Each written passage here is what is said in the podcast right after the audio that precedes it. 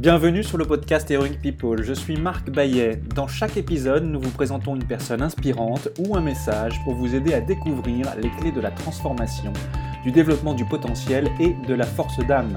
Nous apprenons les uns des autres et trouvons en soi le héros de notre propre vie. Partager nos convictions, partager nos vulnérabilités, dépasser nos peurs, se transformer pour pouvoir transformer le monde, agir ensemble. Jusqu'où peut-on aller? Merci de passer du temps avec nous aujourd'hui.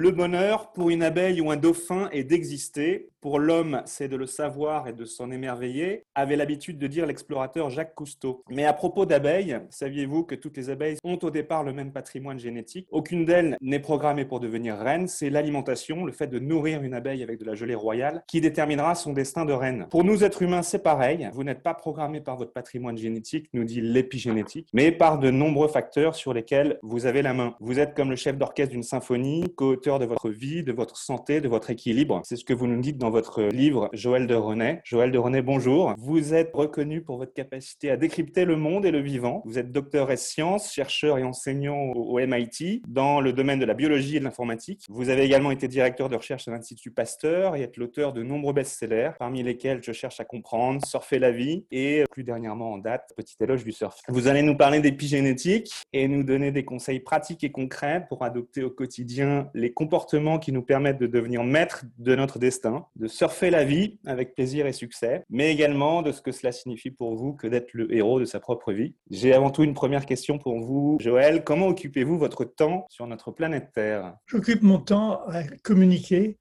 par l'écriture, par l'Internet, par les conférences. Je passe mon temps à partager.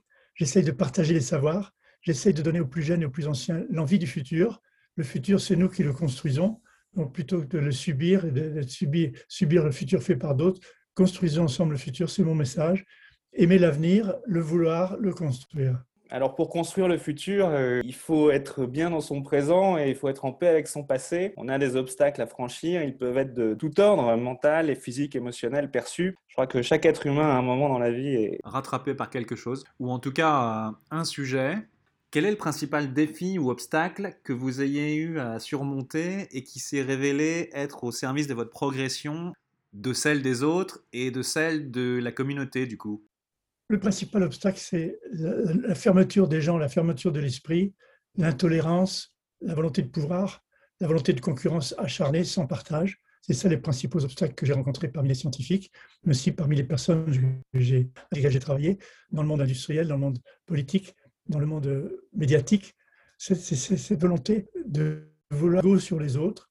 C'est ça, je trouve, le principal obstacle que j'ai rencontré que j'étais de, surmonter par la bienveillance, la tolérance, l'ouverture et le partage. C'est vrai que ce sont des obstacles phénoménaux, euh, les autres, parfois, euh, dans leur capacité à nous accueillir ou à accueillir les, idées innovantes ou euh, des points de vue différents. Ce que disait un peu le grand, le grand physicien Niels Bohr, il disait les idées ne triomphent jamais, ce sont les adversaires qui finissent par mourir. De mon côté, je vais citer William Ernest Henley, qui dans son poème Invictus en 1860 nous dit Je suis maître de mon destin et capitaine de mon âme. Oui, mais la plupart d'entre nous vit sa vie par accident. La plupart d'entre nous a une conscience limitée de lui-même. Nous restons silencieux, en retrait, inhibés, inaccomplis. Et l'accomplissement survient lorsqu'on vit sa vie avec conscience, une conscience claire de sa raison d'être, de son but. Mais c'est quand même tout un sujet, un programme. Et puis, de bonnes habitudes. Qu'est-ce que l'épigénétique? En quoi nos comportements nous permettent de devenir ou demeurer maître à bord, devenir capitaine de notre destin? Parce que l'épigénétique, c'est le, contrôle de l'expression de certains gènes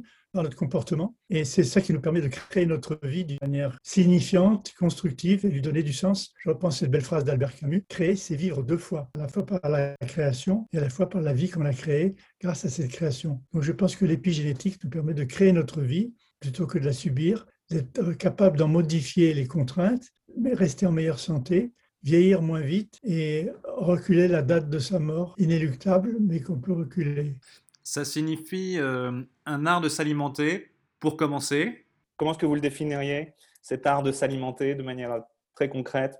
L'art de vivre, c'est à la fois, c'est à la fois l'esprit, le corps, donc, donner du sens à sa vie et construire sa vie par l'esprit, par les gens, par le partage, par la compréhension, par la connaissance, par la curiosité. Mais c'est aussi construire sa vie par un corps bien équilibré, une alimentation saine, du sport, de la méditation pour l'esprit.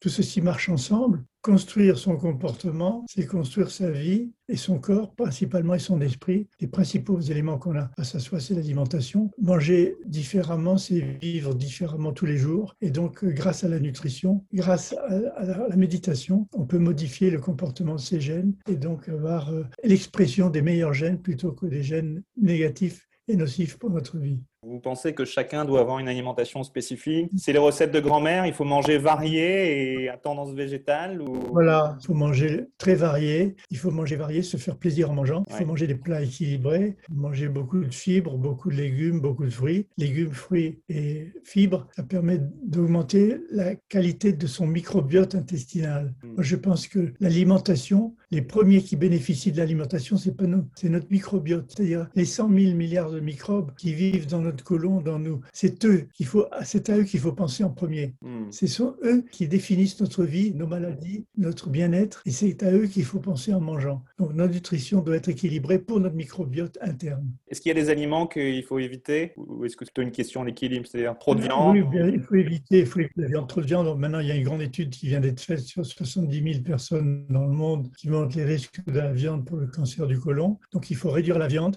D'abord, ça, coûte trop cher à l'environnement de produire du bœuf, en CO2, en méthane. Deuxièmement, il faut manger des légumes complémentés. Il faut savoir que la lysine et la méthionine, qui sont des acides aminés essentiels pour la fabrication de protéines, on peut les complémenter en mangeant du riz et des lentilles, par exemple. Une légumineuse et un pois chiche, les légumineuses et les pois, ensemble, nous apportent la lysine et la méthionine que normalement seule la viande permettrait d'apporter. Donc une alimentation équilibrée se fonde sur la complémentation alimentaire, la complémentation des acides aminés. Quand on sait ça, c'est la clé. D'ailleurs, toutes les populations traditionnelles le font. Le couscous en Afrique, c'est de la semoule et des pois chiches.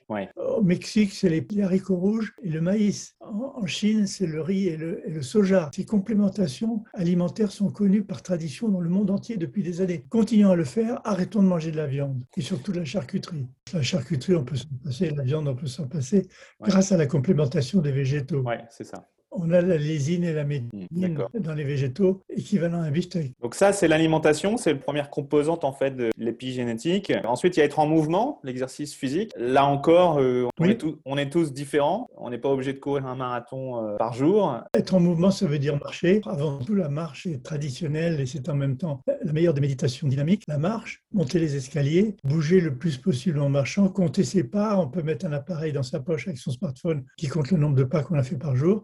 Fixer un objectif de nombre de pas par jour. Et ça, c'est excellent. Donc la marche numéro un, monter les escaliers, marcher, bouger. Dès qu'on a l'occasion de le faire, il faut y aller. Pas la peine de faire un jogging tous les jours, il suffit de marcher régulièrement. Et en vous, vous surfez encore? Oui, je surfe toujours.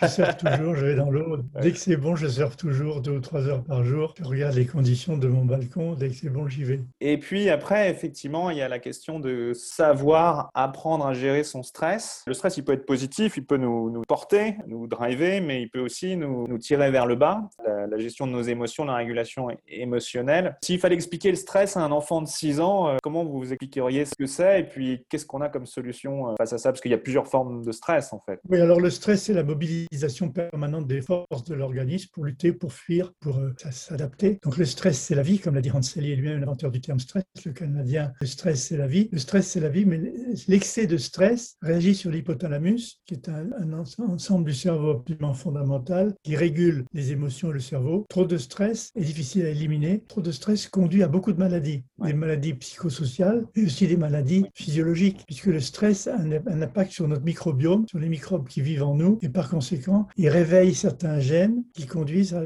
l'inflammation, l'inflammation et l'oxydation. Le stress génère des gènes qui conduisent à une augmentation de l'oxydation du corps et de l'inflammation du corps. L'oxydation et l'inflammation sont des causes de décès. Ce sont des causes de décès parce que l'inflammation conduit à un dépôt de calcium sur les artères, l'oxydation conduit à une dégénérescence plus rapide des cellules et notamment des neurones. Donc il faut se méfier de l'oxydation et de l'inflammation. Or le stress produit exactement de l'inflammation et de l'oxydation. Donc il faut s'en méfier, il faut être très prudent, lutter contre le stress par le rapport aux autres, par la méditation, par le plaisir, de l'alimentation, de la musique, du sport. Tout ceci permet de lutter contre le stress, la relation aux autres, une relation familiale bien équilibrée permet de lutter contre le stress. Il n'y a pas que la méditation. Et ensuite, il y a le plaisir. Vous en parliez un instant. Le, plaisir pour moi, c'est aussi susciter, susciter, stimuler le plaisir chez les autres plaisir physique, plaisir mental, plaisir sexuel, plaisir de l'alimentation, de la bonne bouffe, produire du plaisir, aider les gens à trouver leur plaisir. Et d'ailleurs,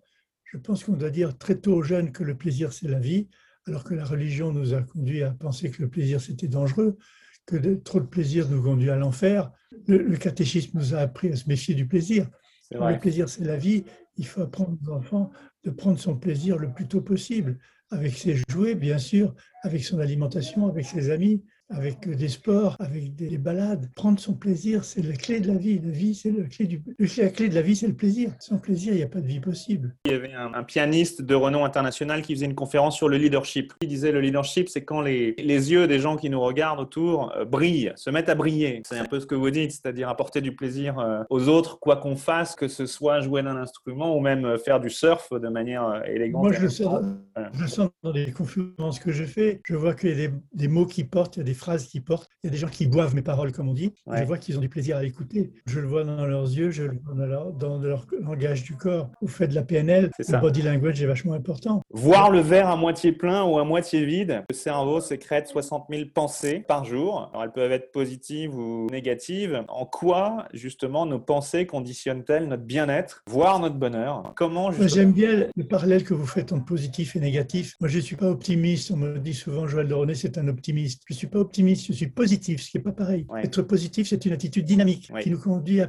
vouloir et à, proposer le, positif plutôt que le négatif. Être positif vis-à-vis du futur, c'est pas penser que ça va aller mieux. Ça veut dire qu'on peut construire un futur digne des gens, respectant les libertés humaines. C'est ça mon attitude à moi. Je suis, Gramsci a eu une phrase sur, l'optimisme et le pessimisme, l'optimisme de la volonté et le pessimisme de la raison. Hmm. L'optimisme de la volonté, c'est la possibilité d'échanger, de, d'aller plus loin ensemble. Le pessimisme de la raison, c'est de découper les choses en quatre. Comme on le dit en général, la raison découpe les choses en quatre et nous rend pessimistes. Par contre, la volonté conduit au partage et l'aspect positif des choses. C'est mon attitude à moi. C'est un subtil, subtil, équilibre à trouver entre les deux, euh, parfois. Être intuitif et à la fois contre-intuitif. Le, dernier, le dernier facteur que vous listez dans, dans, le système, on va dire, épigénétique, c'est les relations aux autres. En 1936, Dale Carnegie, conférencier et auteur de plusieurs best-sellers, a écrit un livre intitulé Comment se faire des amis. Un tel livre vous paraît-il utile au monde? Vous en devinez le contenu, j'imagine. Qu'est-ce que ça vous inspire? Bah, Ça m'inspire que c'est à la fois utile, mais il n'y a pas de recette. Il y a l'émotion, le partage, le respect, respect, solidarité, confiance. C'est grâce à ça qu'on se fait des amis. Il n'y a pas de recette. Donc je me méfie un peu d'un livre de recettes pour se faire des amis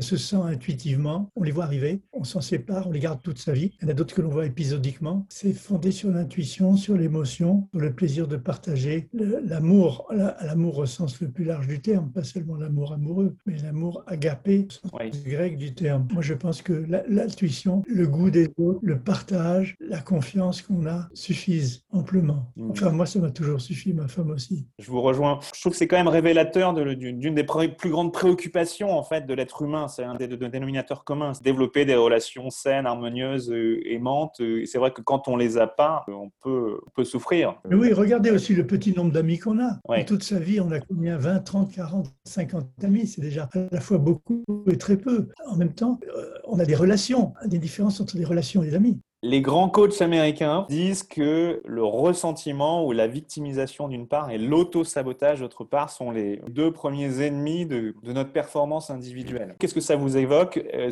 Qu'est-ce que c'est la victimisation? Qu'est-ce que c'est l'auto-sabotage? Et comment est-ce qu'on les déjoue s'il y a une recette? La culpabilisation, c'est la victimisation, se culpabiliser, se dire j'aurais pu faire ça mais je ne l'ai pas fait parce que passer son temps à se poser des questions sur ce qu'on aurait pu faire et qu'on n'a pas fait en raison des autres ou en raison de soi-même en raison des circonstances, c'est une très mauvaise façon d'aborder la vie. Je trouve qu'il faut avoir confiance en soi. Et pour avoir confiance en soi, il faut évaluer les expériences qu'on fait et qui réussissent. Donc, expérience, réussite, évaluation. Moi, j'ai toujours fonctionné comme ça. Je fais des expériences, je regarde ce que ça donne sur les gens, sur, sur le monde, et je les évalue.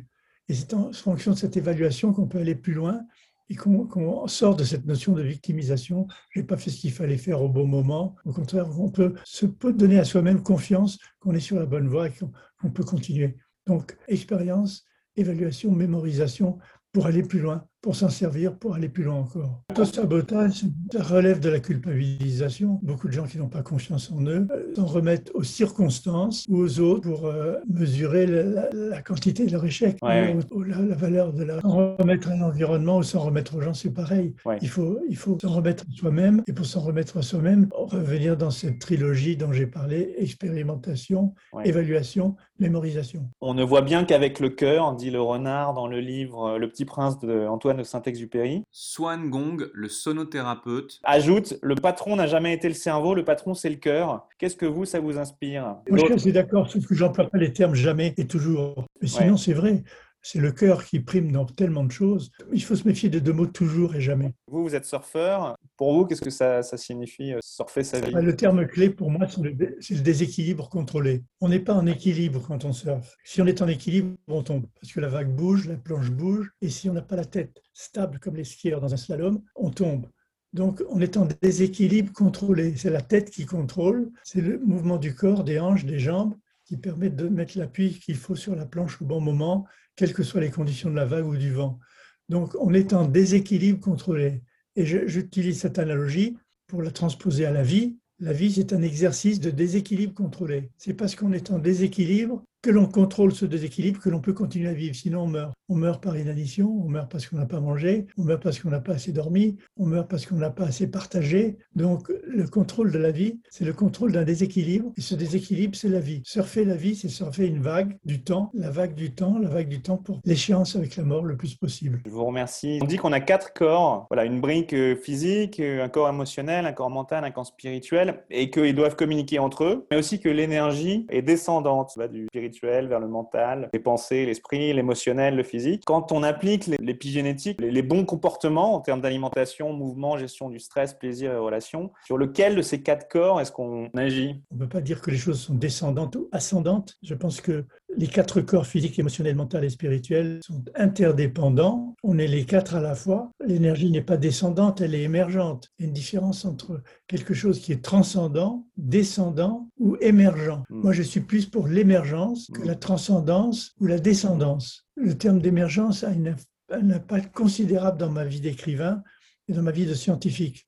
Je me suis toujours intéressé aux phénomènes émergents qui résultent de la dynamique interne des éléments entre eux. C'est dans le comportement dynamique des éléments qu'émergent les propriétés nouvelles. C'est dans la dynamique des relations entre les gens qu'émerge l'innovation. L'innovation, c'est pas qu'une boîte qui s'ouvre tout d'un coup avec un jack in the box. L'émergence dépend des, interactions dynamiques entre les éléments, entre les gens, entre les choses. Donc plutôt que descendante, je préfère le terme d'émergent. J'ai jamais aimé transcendant non plus. Descendant, transcendant, remplaçons-le par émergent. J'aime beaucoup parler de voilà d'émergence et de par la confrontation positive. Sur la question du talent, il y a Jacques Brel d'un côté qui dit qu'il n'y a aucun talent, il n'y a que du désir. Ce qui est une manière de dire bah, tu peux faire ce que tu veux, tout est à ta portée, en poursuivant ton désir et en travaillant, tu réussiras, tu seras heureux. Et puis de son côté, il y a Albert Einstein qui dit on ne peut pas demander à un poisson de monter à une échelle. Ce qui introduit la notion de zone de confort ou d'aptitude naturelle dès le départ, une espèce de blueprint, une espèce de, conditionnement, de prédisposition. Si on mettait Jacques Brel et Albert Einstein autour d'une table, qu'est-ce qu'ils se diraient en fait?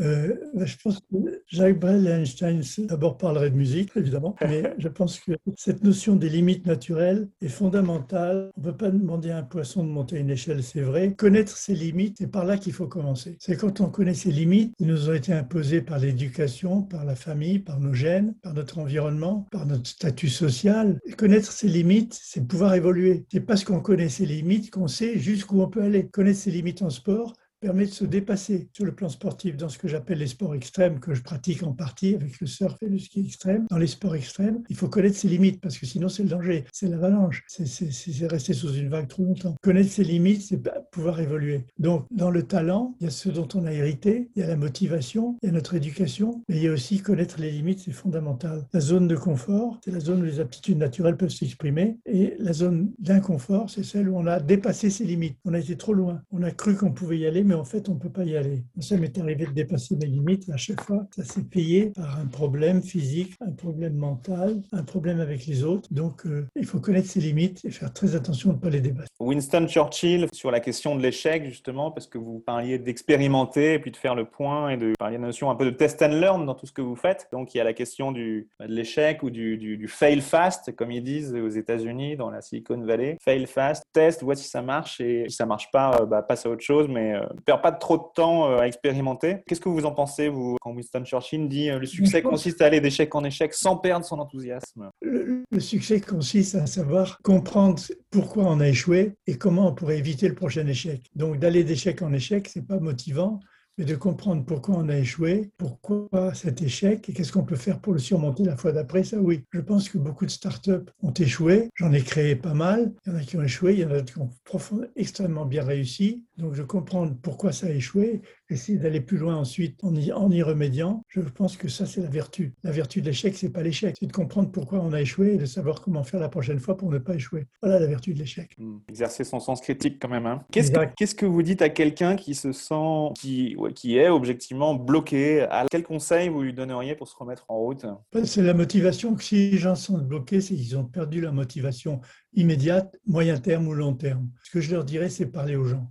Confiez-vous avec des gens à qui vous avez confiance. Moi, j'ai créé une sorte de blockchain d'amis, une blockchain de gens en qui j'ai confiance, à qui je peux me référer pour, pour checker les fake news, par exemple, grâce à eux. Donc, créer une blockchain d'amis, leur parler. Et ça, c'est un des moyens de, de, reprendre confiance en soi quand on se sent bloqué à l'arrêt. Retrouver sa motivation, c'est dans l'échange avec les autres, dans les conseils de gens en qui on a confiance. C'est ça ma, ma recette. C'est pas une recette, c'est une expérience de vie. Donc voilà, donc quand on se sent bloqué à l'arrêt, première chose à faire, continuer d'aller vers les autres aller vers les autres. Aller vers les autres, continuer à parler à des amis ou des gens à qui on a confiance, parler à sa femme, parler à son mari, parler à ses enfants. D'abord autour de soi, dans sa famille, et ensuite ses amis. S'il fallait donner cinq conseils pour réussir sa vie en général, qu'est-ce que ce serait? Le premier, c'est vouloir le futur. Ne pas se cacher derrière le futur en disant j'ai peur, je sais pas ce qui va arriver. Un, vouloir le futur et l'aimer. Premier conseil. Deuxième conseil, compter sur les autres, leur faire confiance et les respecter. Confiance et respect dans les gens. On ne peut rien faire tout seul. On peut faire des choses qu'avec les autres, ses amis, son réseau, les vrais amis professionnels, des réseaux professionnels. Donc c'est le deuxième conseil, c'est confiance et respect dans les autres parce qu'on ne va pas plus loin tout seul sans les autres. Autre conseil pour réussir sa vie, c'est évaluer, comme je l'ai dit, être capable d'évaluer ses actions. On agit tous les jours, mais souvent on n'évalue pas ce qu'on a fait. Moi, j'essaye de noter une page positive et une page négative. Très souvent, je fais un bilan, je partage la page en deux, positif, négatif. Et je regarde ce que j'ai fait dans les dernières semaines, dans le dernier mois, ce que je veux faire en positif ou en négatif. Et ça, c'est un moyen de s'auto-évaluer qui est très puissant. Je conseille aux gens de le faire. Avoir des objectifs, partager avec les gens, s'évaluer. Voilà et, les conseils pour réussir ça. Et utiliser donc l'écriture, formaliser ça, poser ça sur le papier, c'est une manière de le sortir de soi et de formaliser sa, sa, pensée. La page blanche, le syndrome de la page blanche. La page blanche, tout d'un coup, on écrit quelque chose et ça prend.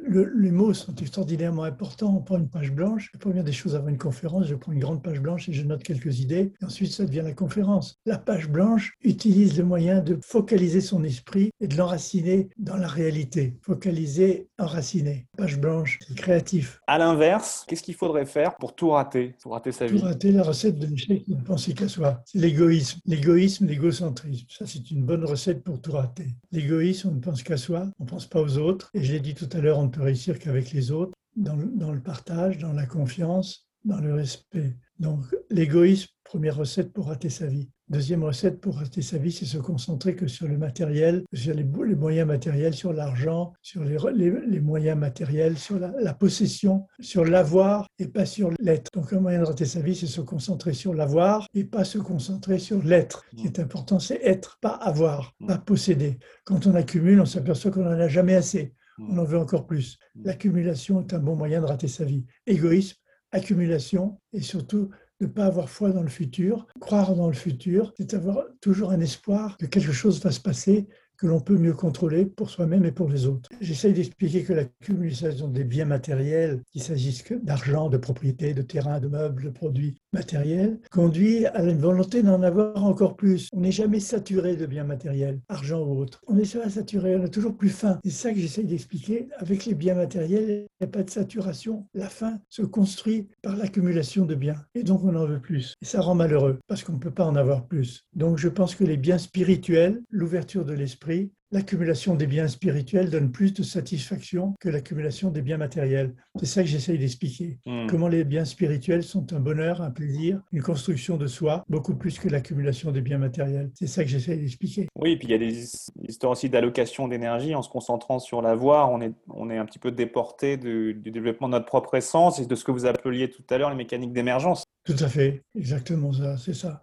On est déporté, on est décentralisé, on est démotivé, on se concentre égoïstement que sur une chose, on oublie le reste. Pour vous, Joël, qu'est-ce qui est important dans la vie s'il fallait retenir trois valeurs essentielles, ou enfin trois choses importantes qui comptent pour vous? La première valeur, c'est l'ouverture. Deuxièmement, une grande valeur, la tolérance, mais la tolérance active, pas la tolérance passive. Je tolère, j'accepte d'une manière passive. Je suis tolérant, actif. Je donne, je partage. Donc, euh, confiance, partage, tolérance, ça ce sont des valeurs très importantes pour moi dans la vie, respect, et je dirais une chose qui peut paraître un peu bizarre, sagesse. Je pense que la sagesse est une forme de valeur dans la vie. La sagesse est une attitude multidimensionnelle qui permet de prendre le réel tel qu'il est, mais de le combiner avec d'autres choses, à la fois spirituelles, émotionnelles et physiques. Mm. Donc j'essaye, on me dit que je suis un vieux sage, j'aime bien le terme.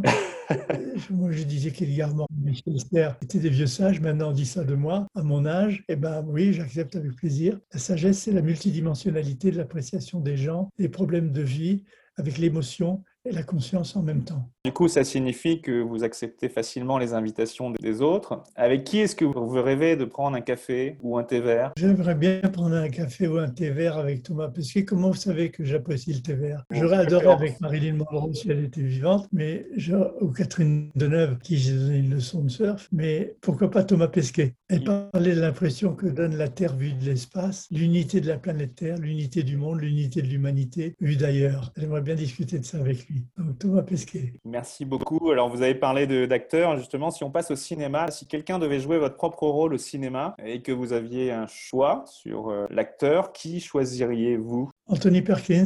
Ma femme me dit qu'on se ressemble un petit peu. C'est un acteur que j'admire beaucoup dans des quantités de films. Et j'aimerais bien celui-là qui joue mon rôle ou bien Dutron. Pour quelle chose est-ce que vous ressentez le plus de gratitude dans votre vie? À qui avez-vous envie de dire merci? À ma femme, à mes enfants, mais d'abord à ma femme. Stella est une étoile, comme son nom l'indique, c'est l'étoile de ma vie. Et j'ai envie de lui dire merci pour tout ce qu'elle fait, tout ce qu'elle me donne, tout le bonheur qu'elle me donne dans la famille, avec les enfants, un bonheur quotidien. Donc c'est à elle que j'ai envie de dire merci d'abord, avant tout. Un grand merci pour tout. Merci beaucoup. Quel conseil ou petit exercice simple et concret pouvez-vous proposer à ceux qui nous écoutent pour commencer à introduire le changement et améliorer tout de suite euh, leur vie et leur quotidien? Premier moyen de commencer à changer, c'est de manger différemment, tous les jours. Manger différemment tous les jours, c'est changer, c'est vouloir changer. Donc avoir une alimentation différente, manger plus équilibré, plus de fibres, plus de légumes, plus de fruits, dans son, son déjeuner et son dîner, une bonne soupe le soir avant de dormir. Manger différemment, c'est le premier moyen de changer. Ça commence par ça, par la nutrition et par l'exercice. Faire de l'exercice, de l'esprit, la méditation, faire l'exercice du corps, de la marche, l'exercice physique. Je suis très en faveur des outils qu'on peut avoir chez soi. Un vélo d'appartement, des poids, un elliptique. Moi, j'ai 3, 4, 5 machines chez moi. Je, recommande beaucoup aux gens d'en avoir. On se motive en écoutant, en écoutant avec son smartphone des livres. On peut écouter des livres avec audiobook. On peut écouter de la musique. On peut écouter, lire des, articles lus New York Times, du Figaro, de, du Monde. Donc on peut écouter des choses en faisant ça sur son vélo, son elliptique. Et donc je recommande aux gens de faire ça tous les jours. Merci beaucoup. Pour vous, qu'est-ce que cela signifie être le héros de sa propre vie? C'est d'être responsable de la construction de sa vie. Et je reprends la phrase d'Albert Camus. Créer, créer c'est vivre de foi. C'est une phrase très importante. Créer, c'est vivre de foi. Créer sa vie, ça veut dire qu'on vit encore plus en la créant plutôt que la subir. C'est ça vraiment pour moi la règle de vie. C'est ça le conseil que je peux donner aux gens, comprendre comment on peut créer sa vie, comment on peut changer soi-même, changer avec les autres, changer par amour, changer par raison, par la raison, par l'amour, en étant positif. Apprenez à changer en étant positif. Tellement de gens disent Ah, mais non, c'est la circonstance, abaisser la politique, abaisser le destin, mais il n'y a rien à faire. Il Mektoub, c'est écrit, je peux rien faire. Non, moi je dis Mais non, vous pouvez faire quelque chose. Pensez que vous pouvez changer les choses tous les jours dans votre vie. Faites une liste de choses que vous pourriez changer, très proche de vos amis, de votre famille, dans votre métier. Faites-vous une petite liste. Tenez-vous à cette liste hebdomadaire mensuel, annuel. Donc oui, on peut changer les choses, il faut le vouloir. Pour vous, Joël, qu'est-ce que la force d'âme? D'abord, qu'est-ce que c'est que l'âme? Je ne sais même pas. Mais je ne prends pas l'âme en tant que telle, mais le terme, la force d'âme.